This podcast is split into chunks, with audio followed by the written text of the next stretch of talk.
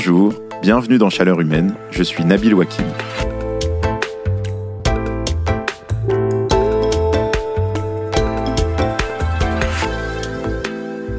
Pendant des années, je dois bien le reconnaître, j'étais quelqu'un de super mal organisé. J'étais toujours en retard, je rangeais pas ma chambre et je répondais pas au téléphone. Bref, j'étais franchement pas le type fiable le dimanche matin où il fallait déménager. À cette époque, pour moi, avoir un plan, ça voulait dire j'ai une fête samedi soir. Et puis le temps a passé, j'ai eu des enfants et là, il s'est passé quelque chose d'assez curieux. Je suis devenu le roi de l'organisation. Je suis devenu ce type très ennuyeux qui pense à réserver les billets de train pour le Noël prochain, à prévoir de laver les affaires de piscine deux jours avant pour que ça ait le temps de sécher, et commander en avance des bottes de pluie pour l'automne prochain en fonction des tailles de pieds de mes enfants. En devenant cette personne pénible, je suis devenu en quelque sorte un planificateur. Bon, le problème principal, c'est que je suis un planificateur assez nul qui se trompe dans les dates de billets de train ou qui réserve en même temps deux spectacles le même soir. En beaucoup plus grand, en plus vertigineux aussi, planifier la transition écologique, c'est aussi un peu ça. Écrire les grandes étapes dans un agenda géant, avoir un tableau Excel avec des lignes toutes petites pour essayer de dessiner comment vont se dérouler les prochaines années et par quelles étapes on va passer. Vu l'ampleur du bazar que représente la transition, être mieux organisé et un peu méthodique, ça semble pas complètement dingo. Mais bizarrement, cette idée a mis du temps à s'imposer dans le débat public. Elle a d'abord été portée par Jean-Luc Mélenchon et elle est aujourd'hui endossée par Emmanuel Macron depuis le second tour de l'élection présidentielle de 2022. D'ailleurs, il y a maintenant un large consensus sur l'idée que planifier la transition, c'est très important. Mais tout le monde n'est pas forcément d'accord sur la manière de le faire. Ça me rappelle un débat qui a eu lieu ici dans les locaux du Monde, quelques étages en dessous de ce studio, entre le ministre de l'économie Bruno Le Maire et la députée écologiste Delphine Bateau tous les deux, ils étaient d'accord pour dire qu'il fallait faire une planification, mais ils proposaient des chemins qui n'étaient pas du tout les mêmes.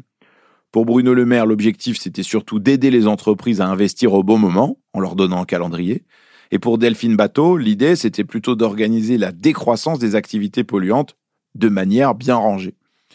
En d'autres termes, c'est comme la recette du houmous au Liban. Tout le monde pense que c'est essentiel, mais personne ne met la même quantité d'ail ou de citron.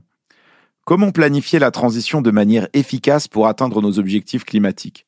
Que veut dire la planification version Macron? Quel rôle doit jouer l'État dans cette affaire? Et comment le faire d'une manière qui soit démocratique et transparente? Voilà, c'est ça dont nous allons parler dans cet épisode de Chaleur Humaine. Antoine Pellion est haut fonctionnaire, ingénieur de formation et depuis juillet 2022, il dirige le secrétariat général à la planification écologique, le SGPE il est aux manettes de ce gigantesque chantier avec un très grand tableau Excel depuis son bureau à l'hôtel Matignon aux côtés d'Elisabeth Borne.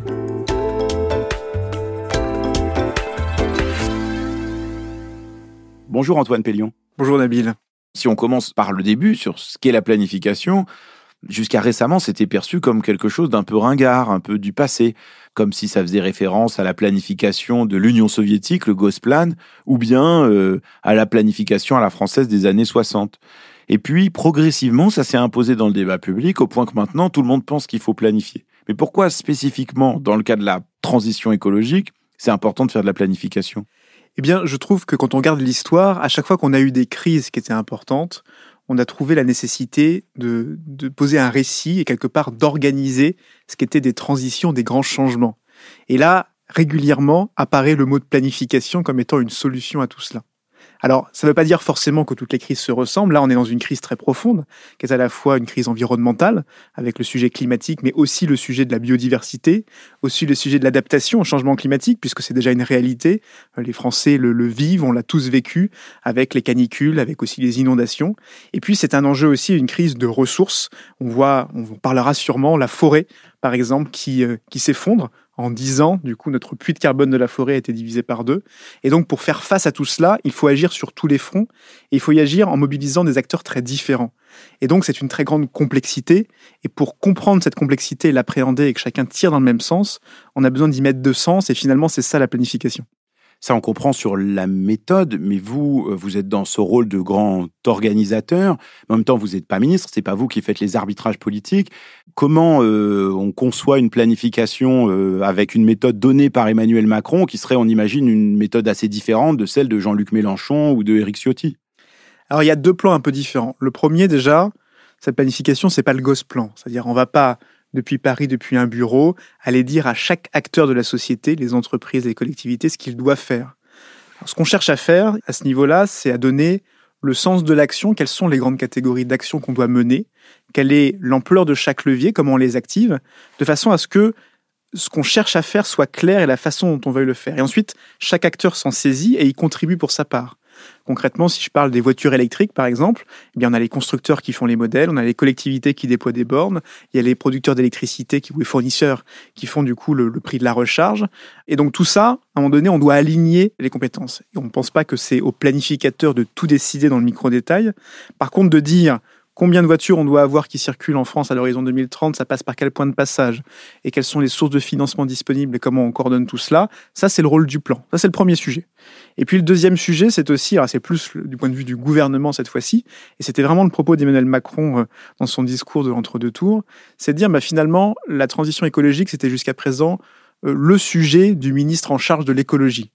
Or, on voit bien que dans les crises que l'on est en train de vivre, elles touchent en fait tous les pans de la société et tous les politiques publiques. Elles touchent aussi le ministre de l'Éducation, le ministre des Armées pour une partie, etc.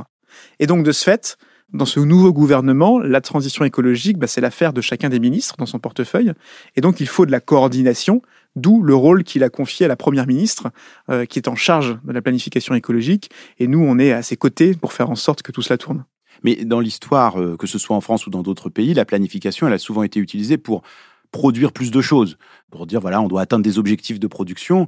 Là, on est quand même dans une logique qui est un peu différente. Comment ça marche de dire bon bah on va produire peut-être plus certaines choses, mais aussi arrêter de produire euh, certaines choses? Est-ce que c'est compatible avec cette idée-là de planification? Ce que dit Nabil, c'est un point important, c'est de dire bah, quel est l'objectif qu'on se fixe finalement, quels sont les objectifs que l'on se fixe? Et comment on construit cette trajectoire? Nous, on est parti, si je prends uniquement la question des gaz à effet de serre, on pourra parler de l'eau, on pourra parler de tout un tas de choses. On s'est dit bah, comment on fait pour atteindre la neutralité carbone? Donc c'est l'objectif qu'on s'est fixé en 2050. Pourquoi neutralité carbone, hein, pour euh, redire? C'est parce que c'est indispensable de façon à ne pas avoir que la température reste sous les 2 degrés et qu'on n'ait pas des dégâts irrémédiables. Et puis on s'est fixé un horizon de temps un peu plus court, en 2030, qui est celui de l'Union européenne, de baisser de 55% nos émissions de gaz à effet de serre en net. Et donc là, on se dit bah, comment on fait pour y arriver et comment on mobilise tous les leviers? Donc là, le but, c'est pas de produire plus, le but, c'est de baisser, bon, je prends cet exemple, de 55% nos émissions en 2030. Et on regarde levier par levier. La voiture, en 2030, ça permettra de baisser de combien? Décarboner les 50 plus gros sites industriels en France, ça permet de faire combien? En l'occurrence, ça permet de baisser de 24 millions de tonnes de CO2, quand la voiture, les 15% de véhicules électriques, c'est une dizaine de millions de tonnes de CO2. Le covoiturage, combien? Comment ça marche? Et c'est en additionnant l'ensemble de ces mesures-là qu'on a mis en place, qu'on a bâti euh, un plan qui fait que on garantit qu'on a une trajectoire qui nous permet de vraiment baisser nos émissions. Et cette trajectoire, elle mobilise en fait énormément de leviers, énormément d'acteurs. Donc c'est ça concrètement euh, la façon dont on a procédé. Alors, il y a quand même aussi une question de, de valeur et de principe qui guide euh, cette action de planification. Euh, je recevais euh, il y a quelques jours dans ce studio l'économiste Timothée Paris, qui lui est partisan de la décroissance, et lui dit, mais on se trompe si on pense qu'on va continuer à produire plus et consommer plus tout en polluant moins. Et donc, il dénonce l'idée de la croissance verte. Vous, quelque part, malgré tout, cette planification, elle s'inscrit dans une logique de croissance qui est celle qu'on connaît aujourd'hui, c'est-à-dire on essaye de faire au mieux pour limiter les impacts sur l'effondrement de la biodiversité, pour baisser nos émissions de gaz à effet de serre, mais on change pas de modèle. Alors, pas tout à fait. Et là, je voudrais préciser le point, parce que à la fois, je pense qu'il y a deux choses importantes on change quand même très profondément la façon de produire et la façon de consommer dans ce qu'on met sur la table. Si je prends la consommation, par exemple, un des éléments importants, c'est comment on fait d'arrêter d'acheter des objets que l'on jette au bout de quelques mois. Et donc, au contraire, comment est-ce qu'on développe, par exemple, la réparabilité?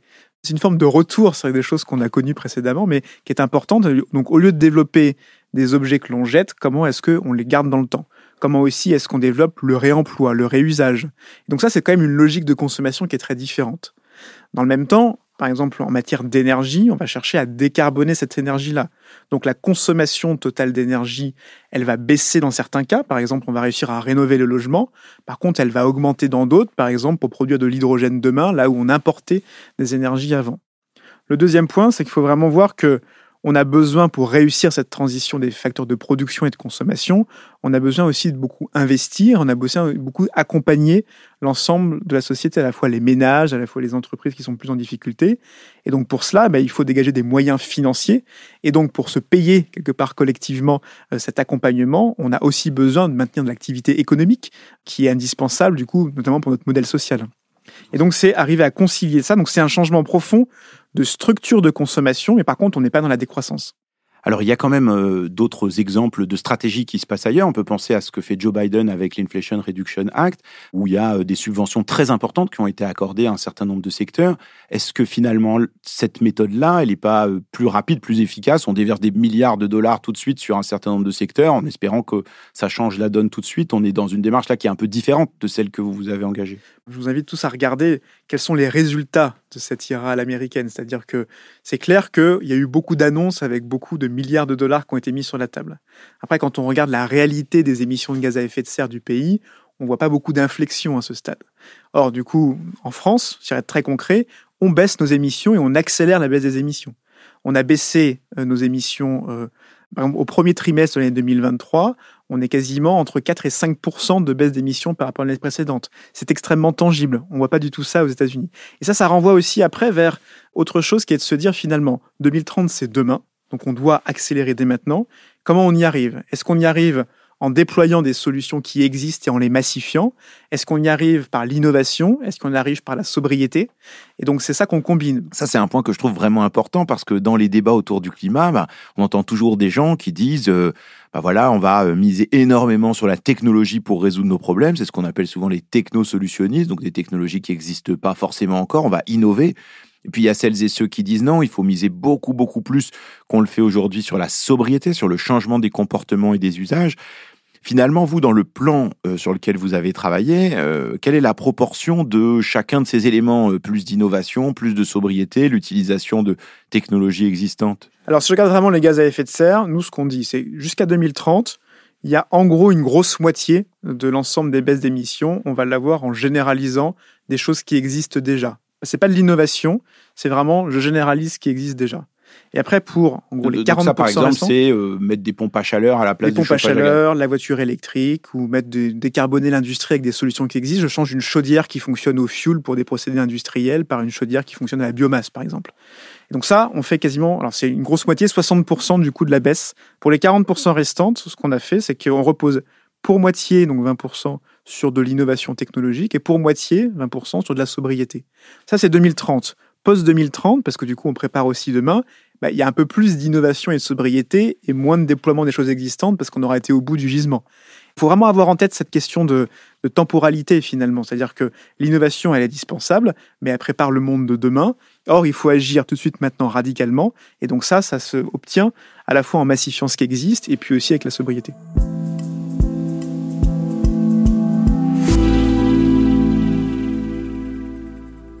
Le plan que vous faites, euh, c'est un plan qui est présenté euh, au gouvernement, qui ensuite va s'en saisir pour mettre en œuvre ces politiques-là, aussi avec le Parlement, avec euh, l'Assemblée, le Sénat. Mais est-ce que dans la démarche que vous avez, il n'y a pas le risque que ce soit une démarche un peu trop technocratique? C'est-à-dire, on a des hauts fonctionnaires qui se sont réunis, un peu en fait ce que vous décriviez sur le plan à la soviétique, mais que ce soit un plan à la française, mais euh, euh, entre quatre murs dans des bureaux à Paris, et puis qu'on se dise bon bah finalement on va pas engager un grand débat démocratique parce que c'est trop compliqué. On a eu il y a quelques années la Convention citoyenne pour le climat. Est-ce que finalement cette planification là c'est pas un peu l'inverse de la Convention citoyenne, c'est-à-dire plutôt que d'ouvrir toutes les vannes, on se dit plutôt on n'a pas le temps, il faut qu'on avance et advienne que pourra. Alors, moi, je pense pas du tout, mais je vais expliquer pourquoi ce plan, il arrive après des années, des mois, des années, du coup, de travaux euh, très collectifs. Vous avez cité la Convention citoyenne. Elle a travaillé, elle a produit des recommandations. Il y a des mesures très concrètes qui en sont sorties. Et ça, du coup, c'est de des matériaux, entre guillemets, qui nous permettent euh, de bâtir une partie du plan. Il y a eu beaucoup de travaux dans les filières économiques. Par exemple, l'aérien et la décarbonation de l'aérien, le maritime, la filière du bâtiment il y a eu beaucoup de personnes, et donc beaucoup à la fois d'entreprises, mais aussi de collectivités, qui ont travaillé ensemble pour se dire quels étaient l'ensemble des leviers. Il y a eu énormément de discussions dans le cadre, par exemple, du Conseil national de la refondation. Et donc, tous ces débats-là, quelque part, ce qu'il manquait, à mon sens, jusqu'à présent, c'était le fait de se dire comment est-ce qu'on reconstruit le grand puzzle. Et comment tout cela, on le met en cohérence. On le met en cohérence non seulement en complétant les outils, mais en se posant aussi les questions à la fin de est-ce qu'on a les moyens de faire tout ça? Assez d'argent? Est-ce qu'on a des, suffisamment de ressources? Est-ce qu'on a assez d'électricité décarbonée pour demain? Est-ce qu'on a assez de biomasse? Euh, Est-ce qu'on a aussi assez d'emplois formés? Et donc, c'est vraiment en, posant les pièces du puzzle et en regardant si ça fait bien système et c'est cohérent qu'on bâtit ce plan-là. Donc, il est nourri quelque part d'un énorme travail de consultation et on va retourner à la consultation. C'est-à-dire que ce plan, on va du coup le suivre très concrètement en se disant qu'est-ce qui marche, qu'est-ce qui ne marche pas, le réévaluer régulièrement. Mais est-ce que euh, un des sujets pour la transition, on l'a vu avec euh, des questions comme euh, les gilets jaunes ou la question des zones à faible émission dans, dans les villes, un des sujets, c'est bien quand même d'arriver à embarquer un maximum de citoyennes et de citoyens, que les sujets soient bien compris. Je discutais récemment avec le sociologue Laurent Cordonnier de la Fondation Descartes et lui il dit bah dans toutes nos enquêtes, on voit que la condition numéro un pour que les gens euh, acceptent euh, des fois ce qui peut être des contraintes ou des changements importants, hein, c'est que ce soit vraiment transparent et qu'on dise bon ben euh, ça ça va coûter tant, ça va donner lieu à tant de réduction de gaz à effet de serre et puis ça va arriver à tel à tel moment dans, dans vos vies que vous soyez un particulier, une, en entreprise, etc. Est-ce que ça vous semble aussi une présentation des choses nécessaires pour que ce tableau de bord il soit le plus partagé possible? Absolument. On a nous, une politique du coup de très grande ouverture de l'ensemble des travaux qu'on produit, ça contribue à cela aussi. Je pense que c'est très important pour mobiliser que chacun comprenne quand il agit à son niveau, euh, ça sert à quoi concrètement? Et donc là, bah, par exemple, quand on, je reprends les, gaz à effet de serre, on sait dire que bah, si 6 millions de Français font du covoiturage, donc quand je fais moi du covoiturage, ça contribue à quelle part de l'effort pour atteindre l'objectif? En l'occurrence, 3 millions de tonnes sur les 220 millions de tonnes qu'il faut trouver d'ici 2030. Quand à l'inverse, je dis euh, j'arrête ma chaudière au fioul, je la remplace par une autre chaudière, ça rapporte combien? Là, pareil, on est capable de le dire. Et puis, ce qui est important aussi pour que les gens se sentent engagés, c'est qu'ils ils aient bien conscience que, un, l'effort qu'ils font est efficace, c'est ce que je viens de vous dire, et surtout que les voisins aussi font un effort. Et les voisins, c'est à la fois bah, les autres ménages, les autres Français, mais c'est aussi les entreprises, c'est aussi les collectivités. Et c'est là où on revient sur le sujet de la répartition de l'effort. Et je pense qu'elle est indispensable pour que, du coup réussir cette mobilisation. Et, ça, cette question-là, elle se pose y compris en termes financiers, c'est-à-dire euh, parce que c'est le, sujet pour beaucoup de Français, il est aussi de percevoir une partie de ces politiques climatiques comme quelque chose qui va avoir un impact sur leur niveau de vie, sur leurs dépenses, pour se chauffer, pour se déplacer, etc. Comment vous vous envisagez cette répartition entre ce que devra payer l'État, ce que devront payer les entreprises, les ménages, les collectivités locales? Alors il y a deux questions dans ce que vous dites. La première question, c'est sur qui repose l'effort de baisse d'émissions? Est-ce que tout le monde est égal dans la baisse des émissions? Et là, clairement, c'est nous ce qu'on met sur la table, c'est un plan dans lequel la moitié de la baisse des émissions de gaz à effet de serre, elle est entre les mains des entreprises. Un quart entre les mains des pouvoirs publics, l'État, les collectivités, et le quart restant entre les mains des ménages. Ça, ça répond pas après à la question qui paye? Un ménage, ça va être très différent suivant un ménage aisé ou du coup euh, une personne plus modeste. Et donc là, il y a un un accompagnement qui est nécessaire, notamment pour les plus modestes, notamment de l'État. C'est pour ça que pour donner un exemple très concret sur la rénovation énergétique, bah, on a très notablement là en 2024, on augmente les moyens que l'on met pour aider les ménages les plus modestes à rénover leur logement. On met plus de 1,6 milliard d'euros supplémentaires sur la table. Et ça, ça va aider à accompagner pour que justement il n'y ait pas ce problème de reste à charge qui empêche euh, certaines personnes d'y avoir accès. Je voudrais revenir quand même sur la question de, la place des entreprises, parce que finalement, pour que les entreprises agissent, alors que parfois c'est contraire à leurs intérêts immédiats aujourd'hui, bon, ça veut dire qu'il faut soit avoir des réglementations qui sont plus strictes ou des incitations qui sont assez fortes. On a l'impression que pour un certain nombre d'entreprises, ce qu'elles attendent, c'est euh, des incitations très fortes, qu'en fait, on, que l'État gère le risque à leur place, euh, paye un peu à leur place euh, le, coût de la transition. Est-ce que, bon, bah, finalement, euh, je reviens à mon exemple de la, la, planification des années 60, est-ce que parfois, ça serait pas plus simple que l'État prenne en main un certain nombre de secteurs en disant, bon, bah, on va le faire nous-mêmes jusqu'au moment où les entreprises pourront rejouer ce, ce jeu-là, pour être sûr que ça se fasse et pour pas simplement donner de l'argent aux entreprises qui n'ont pas de garantie d'arriver à le faire? Peut-être deux choses là-dessus. La première, et je pense que c'est un point important, alors qui, qui est vraiment très structurant, qui est euh, pourquoi est-ce que l'on fait tout ça? Et notamment parce qu'il y a beaucoup de gens qui nous disent finalement, bah, la France, c'est que 1% des émissions. Pourquoi est-ce qu'on s'embête à les baisser alors que plein d'autres pays émettent et que finalement... Euh, Même le président de la République, il lui est arrivé de dire ça. C'est là où, du coup, il y a un élément, je pense, important et qui rejoint la question des entreprises. C'est qu'en fait, baisser les émissions, je simplifie un peu, mais pas trop, c'est arrêter de consommer des énergies fossiles, du pétrole, du gaz, du charbon, etc. Et quand on regarde l'histoire et qu'on regarde les crises économiques qu'ont secoué le pays, que ce soit euh, les premières crises du, pétrole dans les années 70, que ce soit euh, plus récemment la guerre en Ukraine qu'on vient de connaître, les chocs les plus forts sont quand même très liés du coup à des envols du prix des énergies fossiles du fait de facteurs extérieurs. Et donc quelque part, sortir des énergies fossiles, c'est aussi un élément, enfin un outil indispensable du coup de notre sécurité économique. C'est vrai pour les ménages, c'est vrai pour les entreprises. Et dans un monde qui demain euh, est un monde de plus en plus chahuté, avec des crises géopolitiques qui se succèdent, c'est ce qu'on est en train de vivre. Du coup, quelque part, c'est l'intérêt économique aussi des entreprises que d'avancer vite dans cette sortie des énergies fossiles. Et ça, c'est vrai pour gérer l'ensemble du pays. Après, une fois qu'on dit ça, il faut, faut être assez lucide sur le fait que c'est pas suffisant du coup, pour être au bon rythme. Et là, il y a un équilibre à trouver entre de la norme, et je pense qu'il y a de la norme qu'on met sur la table. Hein. Quand on dit qu'on interdit la vente des véhicules thermiques en 2035 au niveau européen, c'est la norme très claire, je crois qu'il n'y a pas de débat là-dessus. Quand on dit dans le décret tertiaire, du coup, qu'il y a une obligation de résultat sur la rénovation des bâtiments d'entreprise à l'horizon 2030, ben là, c'est la norme aussi, c'est opposable. Et puis, il faut aussi de l'incitation, encore une fois, dans la logique de se dire, une double incitation. Une incitation à l'innovation pour euh, trouver aussi des solutions de demain. Et donc ça, c'est tout l'enjeu du, plan, France 2030 qu'on a mis sur la table, les milliards d'euros qu'on met pour investir dans les nouvelles technologies. Et puis, il faut aussi bah, aider ceux qui n'ont pas les capacités d'investir à court terme. Et donc là, il y a un certain nombre de dispositifs qui le permettent. Euh, et donc là, par exemple, le crédit d'impôt transition écologique qui est mis en place euh, par Bruno Le Maire dans la loi Industrie verte contribue totalement à ça.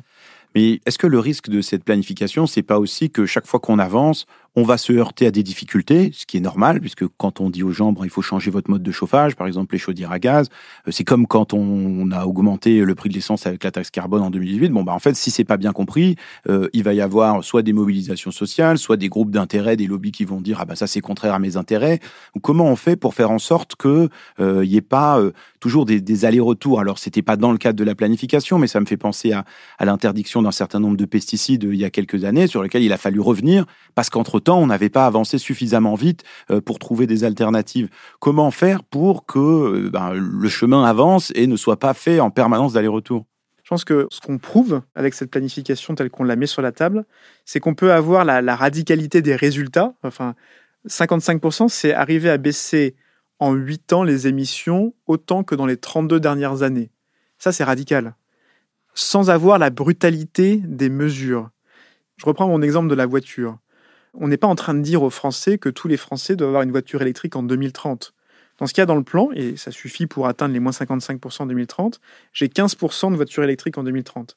Ça veut dire aussi que j'ai 85% de voitures qui ne sont pas électriques, et donc 85% de Français, euh, du coup, qui, qui, n'ont pas cette obligation, entre guillemets. Mais comment on arrive à ça? Parce que c'est difficile à comprendre. On se dit, il y a une toute petite minorité de véhicules électriques, et pourtant, les émissions, notamment du transport, c'est 30% de nos émissions euh, vont diminuer. Mais c'est pour ça que du coup, on a vraiment pris le soin de se dire levier par levier, qu'est-ce qu'on en attend concrètement à l'horizon 2030.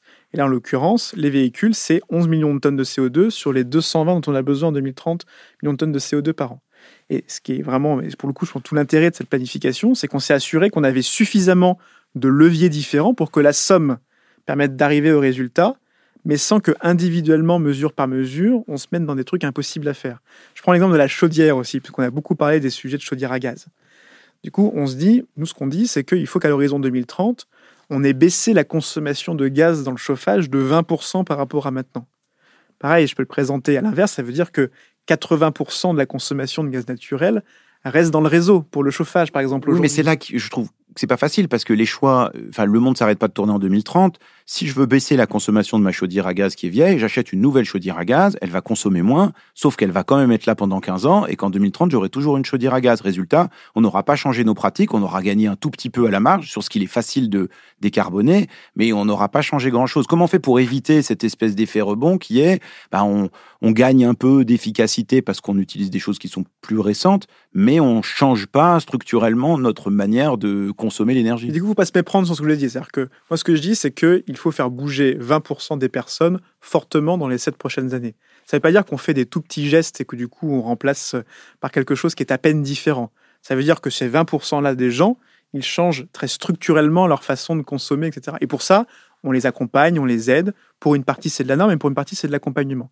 Mais je pense que c'est important du coup que chacun ait conscience que on ne demande pas en 7 ans de changer sur l'intégralité du sujet en changeant absolument tout. Ça, c'est très anxiogène.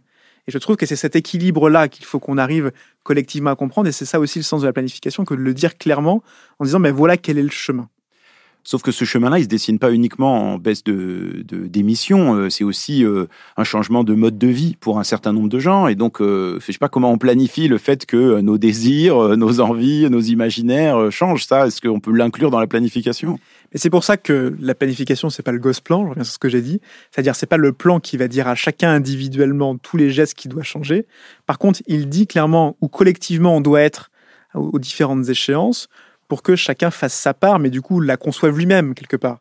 Parce que vous avez dit que c'est vrai qu'on arrive à faire un effort qui est de plus en plus important dans nos baisses d'émissions, mais si on compare euh, même dans la période récente, le moment dans lequel on a vraiment réussi à baisser massivement nos émissions, bah, c'est le premier confinement, c'est équivalent de 5-6% de, euh, de baisse d'émissions, et c'est un moment où tout s'arrête. Et donc on a un peu du mal à imaginer comment on va faire pour garder ce rythme d'année en année, moins 5%, moins 5%, moins 5%, alors que ça va devenir de plus en plus dur, sans qu'il y ait euh, à un moment donné de contraintes plus fortes. Alors, encore une fois, hein, le confinement, ça a été un moment où surtout on a arrêté de se déplacer. Le transport, c'est 30% de nos émissions. Les 70% restants, on a continué de les faire. On a continué à se chauffer, on a continué du coup à manger, on a continué euh, du coup aussi à faire tourner un certain nombre d'usines. Donc, il y a quand même un sujet qui est le confinement n'est pas forcément très représentatif du coup de ce qu'on cherche à faire demain, très clairement. Et puis par ailleurs, la différence entre le confinement et puis le, le chemin qu'on est en train de proposer, c'est les changements structurels qu'on met en place typiquement, on n'est pas en train de dire qu'on va arrêter de se déplacer demain. On dit on va continuer à se déplacer, mais en utilisant plus de trains, des voitures électriques, et donc on a structurellement changé la façon dont ce secteur-là émet. Et ça permet d'avoir plus de résultats, du coup, que ce qu'on a eu pendant le, le confinement, qui est encore une fois pas l'objectif.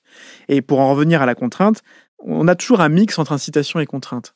Quand on interdit la location des passoires thermiques, on est dans la contrainte. Quand on interdit les voitures euh, thermiques en 2035, on est dans la contrainte aussi. Par contre, ça ne suffit pas, tout n'est pas gérable par la contrainte, et il faut aussi accompagner, il faut faire attention que les contraintes, elles soient des contraintes aussi qui s'appliquent sur des personnes qui ont des alternatives, euh, et éviter d'avoir la contrainte qui s'applique à tout le monde en même temps, alors que tout le monde n'est pas capable de changer en un instant. Il y a un point dont on n'a pas parlé parce qu'on a beaucoup parlé de l'énergie, mais euh, il y a un autre domaine qui est très émetteur en France et qui a aussi un impact très fort sur la biodiversité, c'est l'agriculture. Est-ce qu'il y a une transition agricole qui est inclue dans cette planification? On a l'impression que pour ne pas prendre trop de risques, c'est le sujet qui est souvent un peu laissé euh, à côté, alors qu'en fait, euh, il a des impacts qui sont très importants peut parler de l'usage des pesticides, mais bien sûr, il y a, aussi tous les autres impacts climatiques qui sont associés. Ça, ça passe par des changements aussi d'habitude, d'alimentation. Est-ce que tout ça, ça rentre aussi dans ce processus? Absolument. Si je commence par les, par les, émissions de gaz à effet de serre, il faut avoir, je pense, en tête euh, que pour réussir cette transition, je vous ai dit tout à l'heure que baisser les émissions, c'était baisser les énergies fossiles. On va chercher à substituer les énergies fossiles par autre chose. Cette autre chose, ça va être de la sobriété, ça va être de l'électricité décarbonée, et ça va être aussi un certain nombre d'énergies renouvelables, et notamment des bioénergies. Et dans le monde de demain qu'on est en train d'esquisser, on a besoin de plus de cette biomasse au global, à la fois pour alimenter nos puits de carbone, à la fois pour la construction de nos matériaux, pour ces bioénergies, en plus bien sûr de l'alimentation qui reste. Et donc le monde de demain tel qu'on l'esquisse, c'est un monde dans lequel on a besoin de plus de systèmes agricoles et forestiers au sens large, par contre profondément transformés dans la façon dont on produit concrètement. Je dis ça parce que souvent, et notamment les, agriculteurs ou les exploitants forestiers, ont l'impression que euh, la société a pour objectif du coup qu'ils disparaissent. Et je pense que ça, c'est vraiment pas du tout le cas. Ce que je décris là, c'est un monde qui est l'inverse. On a plus besoin d'eux, mais assez différemment. Je vais donner des exemples concrets. Ça va être différent sur les cultures on voit qu'avec le changement climatique, on a des problèmes d'eau, c'est un scoop pour personne, et donc il faut réagencer les systèmes de production, planter des choses différemment à des endroits différents, de façon à ce qu'on tienne compte de la réalité de ce qu'est la ressource en eau. Il faut aussi changer les pratiques, c'est-à-dire faut éviter du coup les, terres découvertes, il faut mettre des couverts végétaux, parce que les couverts végétaux, ça retient l'eau quand il pleut, ça stocke du carbone, euh, ça a plein de bonnes propriétés, et ça c'est un changement de pratique qui est très extrêmement efficace. Il faut aussi bah, faire évoluer l'élevage. Ça, c'est un point important qui est très souvent débattu finalement. On a besoin d'élevage en France, donc le but, c'est absolument pas d'aller supprimer l'élevage. Et par contre, ce qu'il faut, c'est qu'il soit bien en adéquation avec ce qu'est le régime alimentaire des Français si les Français du coup oui, mais là, la question du régime alimentaire, elle est importante parce qu'on voit bien que ben, on comprend tous qu'il faut manger moins de viande et euh, manger notamment moins de viande de bœuf, mais pour autant c'est pas ce qui se passe. C'est-à-dire que la trajectoire c'est pas celle-là, et du coup je me demande comment on fait pour planifier ça. C'est-à-dire on retombe et sur la question des désirs euh, individuels et collectifs, mais aussi sur l'organisation d'un système productif euh, qui s'est habitué à mettre de la viande partout. Alors il s'agit pas que tout le monde devienne végétarien évidemment, mais comment on conçoit ça entre maintenant et 2030 et puis même, même au-delà? Alors pour être précis, du coup, la, consommation de viande bovine, elle a plutôt légèrement diminué. La consommation de viande blanche a légèrement augmenté. L'impact environnemental n'est pas le même entre les deux. Et donc un des premiers sujets, c'est comment est-ce qu'on adapte, notamment ce qui émet beaucoup de gaz à effet de serre, c'est la production de viande bovine. Comment on l'adapte du coup à l'évolution de cette consommation qui est plutôt en baisse. Et ça, il faut, faut regarder encore un peu plus en détail les chiffres, c'est-à-dire qu'il faut regarder aussi qu'est-ce qui est produit en France, qu'est-ce que l'on importe. Il ne faudrait pas que cette transition, à la fin, elle nous conduise à ce que on se mette à moins produire euh, de viande bovine en France et à en importer beaucoup plus, parce qu'on n'aurait rien changé les émissions et on aurait euh, dû une évolution défavorable de l'élevage. Donc moi, ce que j'observe, c'est que du coup, la consommation de viande bovine des Français est plutôt en baisse, tendanciellement, et que quand on projette ça, alors, encore une fois, à l'horizon 2030, ça permet, ça suffit, euh, combiné aussi à l'évolution des modes d'alimentation de l'élevage, combiné aussi à, à la façon dont on développe les prairies, à être une contribution suffisante pour atteindre les moins 55% en 2030. Quand après je suis sur le post-2030, ça renvoie à des évolutions euh, de société qui sont un peu plus profondes, ça renvoie aussi à des imaginaires qui sont différents, euh, et ça c'est pas la planification du coup qui va créer l'imaginaire, je pense que par contre, encore une fois, se dire collectivement de se dire dans quel monde on veut vivre demain, ça suppose après ensuite que les créateurs d'imaginaires, et donc du coup le monde aussi de la culture par exemple, bah, se saisissent de cela pour que bah, en société du coup tout cela évolue.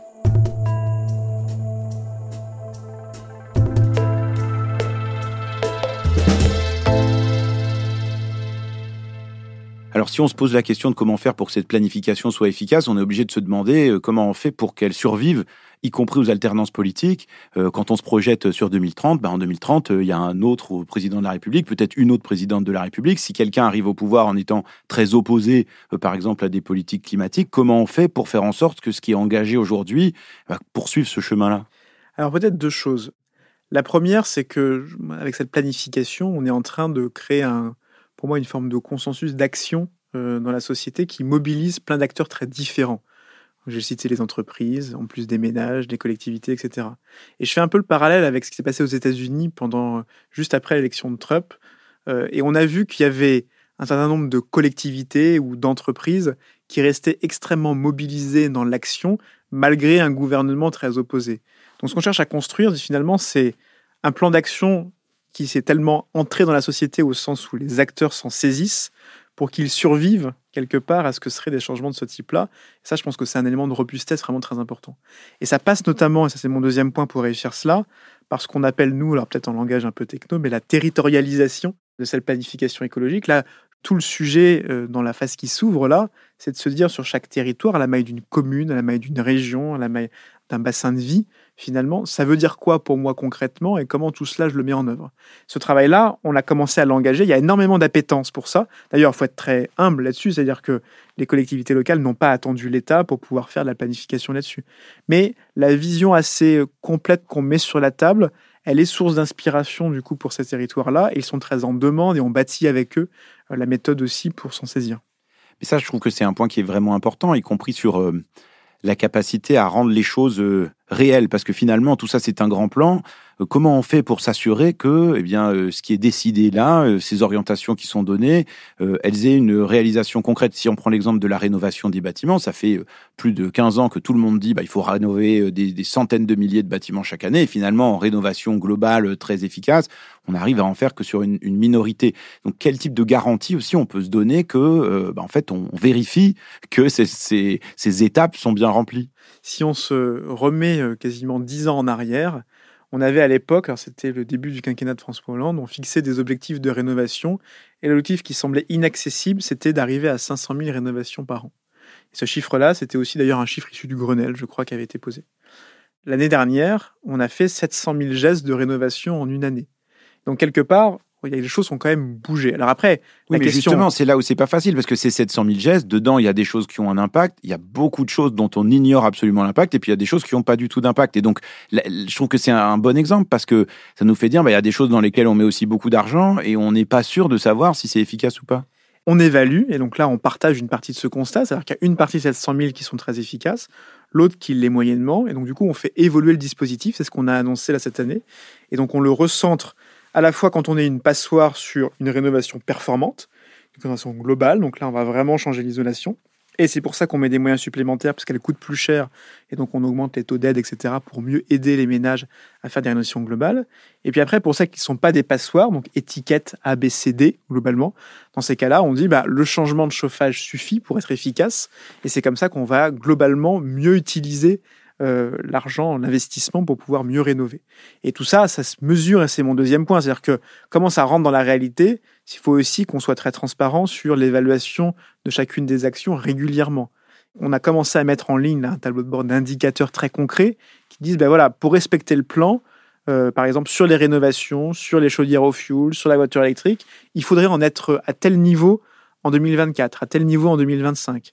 Et le but, c'est du coup de le suivre et puis de se poser la question régulièrement en disant mais est-ce que finalement ce qui est sur la table est suffisant ou pas? Est-ce qu'on en avance, qu'on est en retard? Oui, mais du coup, qu'est-ce qui se passe si on l'est pas? C'est-à-dire si on se rend compte dans un an, dans deux ans, que sur tel ou tel aspect, on n'est pas du tout sur la bonne trajectoire et que du coup, bah, dans l'ensemble, ça ne nous permet pas d'atteindre nos objectifs qu'est-ce qu'il faut faire? C'est-à-dire, est-ce que c'est à cette planification de continuer à œuvrer pour piloter ça? Est-ce qu'il faut une sorte de cours des comptes climatiques qui derrière vérifie que on est sur la bonne trajectoire? Comment on, garantit ça? En tout cas, tel que je conçois la planification et après l'action du gouvernement, hein, c'est de se dire, c'est la planification du gouvernement de suivre ça régulièrement et de réagir le plus rapidement possible dès quelque chose qui dérive. Donc là, typiquement, ça peut être de dire soit renforcer une aide ou alors durcir la contrainte si jamais je suis sur une norme. Et pour répondre à votre point, c'est bien aussi qu'il y ait des, gens externes qui évaluent tout cela. C'est-à-dire que c'est normal que ça ne soit pas uniquement euh, le gouvernement qui s'auto-évalue sur, euh, sur les résultats. La Cour des comptes a certainement un, un, rôle à jouer, le Haut Conseil pour le climat a un rôle à jouer, et plus généralement, et c'est ça aussi pour ça qu'on ouvre tous nos travaux, c'est qu'en étant transparent, ouvert, à la fois sur les analyses et les indicateurs, bah, c'est tout un chacun, les, organisations non gouvernementales, c'est aussi un nombre de think tanks, etc., qui peuvent aussi euh, nous challenger ou faire des propositions pour essayer d'améliorer l'action. Vous parliez d'auto-évaluation. Si vous deviez regarder le travail que vous faites en vous disant bah, qu'est-ce qui nous manque pour faire mieux, vous diriez quoi? Pour moi, le point en fait, le plus systémique qui permettrait d'y arriver, c'est beaucoup autour des sujets en de, de formation. On a énormément de, de filières qu'on est en train de faire évoluer. Donc il y a beaucoup de choses en formation initiale et continue. Et puis après, la formation citoyenne plus largement, parce que tout ce qu'on se dit aujourd'hui, je pense que c'est euh, en fait d'une assez grande complexité. Et je pense que c'est important, du coup, encore une fois, pour agir et donc quelque part, pour que ça marche, il faut que chacun s'en saisisse si on n'y arrivera pas. Ce n'est pas uniquement l'affaire du SGPE ou l'affaire du gouvernement, c'est l'affaire de tous. Et donc, du coup, cette question de formation, pour moi, elle est absolument centrale. Qu'est-ce qui vous euh, donne de l'espoir alors même qu'on voit qu'au niveau global, euh, les tendances ne sont pas les bonnes? Finalement, c'est normal qu'on ait peur, parce que ce qui nous arrive, le changement climatique, c'est quand même des choses très profondes qui peuvent bouleverser la société. Comment est-ce que cette peur, elle se transforme pas en anxiété? Ça, c'est la psychologie, mais c'est parce que, quelque part, on a des moyens d'agir. Et donc, quelque part, notre métier euh, au quotidien, c'est d'essayer de se donner à nous tous les moyens d'agir, et c'est ça aussi qui évite de tomber de la peur à l'anxiété.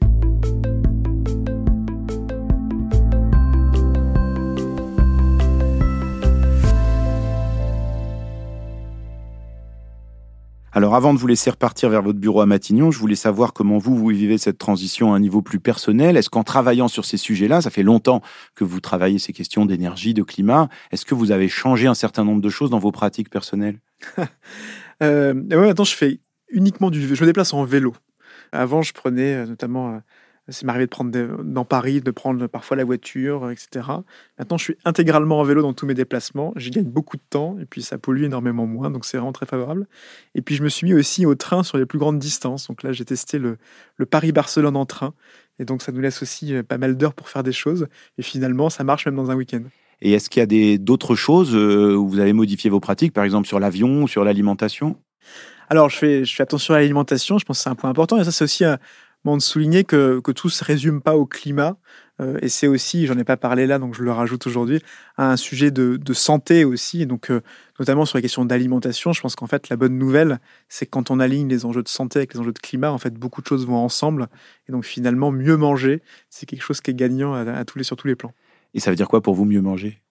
Ça veut dire, ça veut dire à la fois c'est une question de quantité, c'est une question aussi d'équilibre entre le végétal et l'animal. Donc euh, voilà, donc c'est prendre plaisir avec des bons aliments de qualité. Alors, est-ce qu'il y a un livre, un film, une œuvre de fiction qui vous a particulièrement euh, marqué ou influencé dans ce domaine? Dans mes lectures d'été, pour citer celle-là. J'ai relu ce qui était le dernier entretien de Bruno Latour avant son décès, Habiter la Terre, euh, qui est un livre, je trouve, assez accessible et qui pose toutes ces questions-là avec, euh, avec un regard intéressant. Et lui, Bruno Latour, vu qu'il a, il dit il y a plein de vérités et ce qu'il faut, c'est d'arriver à combiner les différentes façons de voir choses pour pouvoir faire société et que tout ça, ça soit compréhensible, lisible. Et finalement, on arrive à agir vraiment. Et je trouve quelque part, ça fait vraiment écho à ce qu'on cherche à faire. Et ça fait marier des choses qui sont très différentes en droit, en économie, en technique d'ingénieur, en sociologie, en psychologie aussi.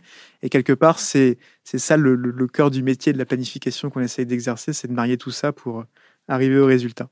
Est-ce qu'il y a euh, une expression ou une pratique qui vous semble absolument insupportable, où vous vous dites ça, c'est vraiment un truc qui devrait plus exister, ça me fait dresser les cheveux sur la tête rien que d'y penser Prendre son jet pour aller voir un concert euh, à New York, par exemple, ça me fait dresser les cheveux sur la tête. Merci Antoine Pellion. Merci Nabil.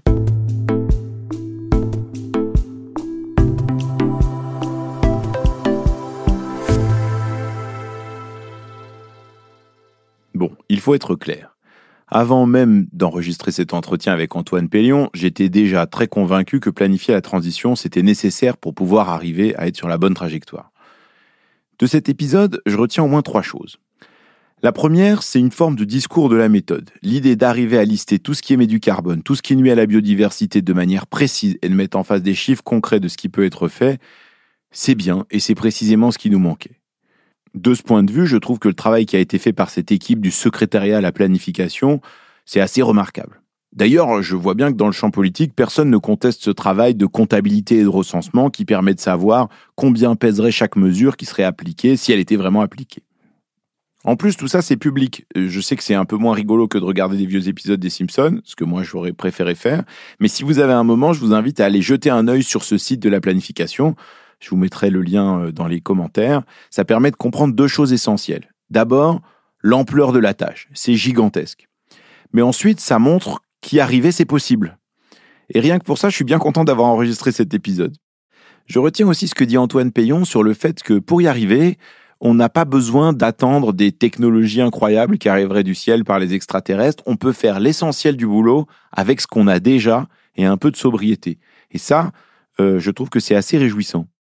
La deuxième chose que je garde en tête, c'est quand même la question de l'efficacité de tout ça.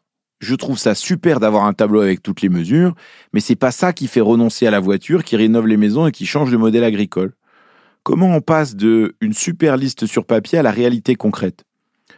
Par exemple, sur la rénovation des bâtiments, Antoine Pellion, il dit bon bah on va mettre plus d'argent et donc il y aura plus de rénovations. Mais comment on va s'assurer que ces rénovations soient vraiment performantes?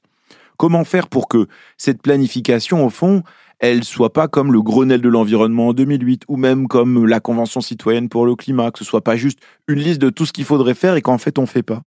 Et là-dedans, il y a autre chose. Ça donne l'impression que pour éviter d'avoir des gilets jaunes dans la rue, des patrons mécontents ou des agriculteurs devant les préfectures, cette planification, elle cherche beaucoup à agir avec des incitations, mais avec pas beaucoup d'interdictions. Et honnêtement, je comprends, moi le premier, j'aime pas ça les interdictions. Mais à quoi ça sert de financer massivement du vert si on pénalise pas plus le gris? Comment pousser les gens à prendre le train si on rend pas l'avion plus cher? Et d'ailleurs, tout ça m'amène à mon troisième point.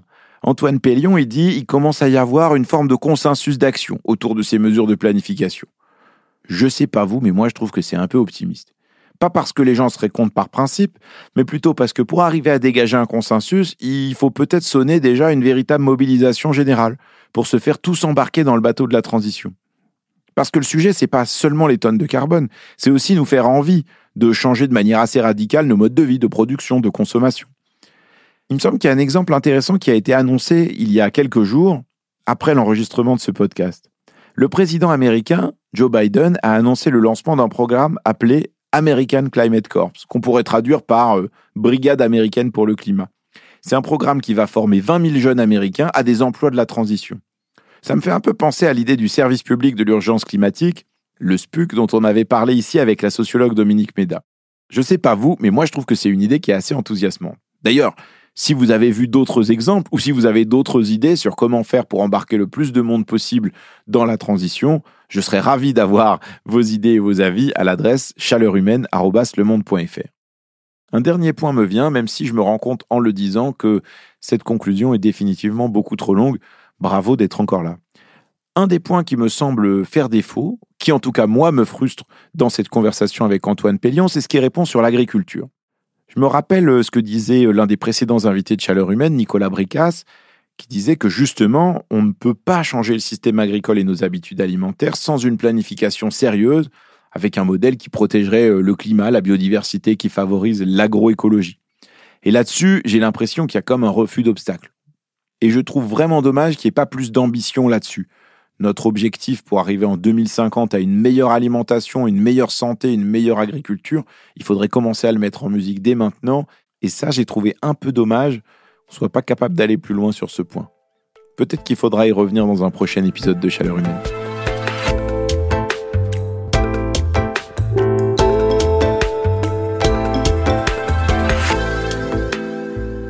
Merci, merci infiniment d'avoir pris le temps d'écouter cet épisode de Chaleur Humaine, un podcast de la rédaction du Monde.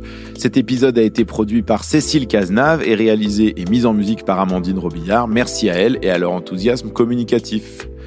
Chaleur Humaine, c'est aussi une infolettre hebdomadaire tous les mardis à laquelle vous pouvez vous inscrire gratuitement sur le site du Monde. Chaque semaine, je réponds à vos questions. Enfin, j'essaye. Figurez-vous que Chaleur Humaine, c'est aussi désormais un livre qui paraît le 13 octobre aux éditions du Seuil, coédité par Le Monde, dans lequel vous pouvez relire 18 épisodes en version texte et quelques pistes que j'en ai tirées pour faire face à nos défis climatiques et écologiques. Si vous avez déjà écouté tous les épisodes de Chaleur Humaine, vous n'apprendrez pas grand-chose. Mais j'espère que ça peut être un bon outil pour diffuser les analyses et les idées des invités de ce podcast.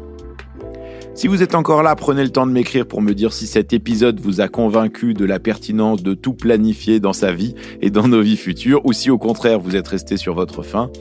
Et en parlant de faim, justement, vous pouvez m'envoyer vos critiques, vos avis et une assiette de figues rôties à la ricotta à l'adresse chaleurumaine.fr. Si cet épisode vous a plu, vous pouvez bien sûr le partager à vos amis et en débattre, et également venir mettre des commentaires sur votre plateforme de podcast préférée. Merci pour votre écoute et bravo, bravo d'être resté jusque-là. Bravo, bravo, bravo, non, c'est bien. Hein. Merci, à la semaine prochaine.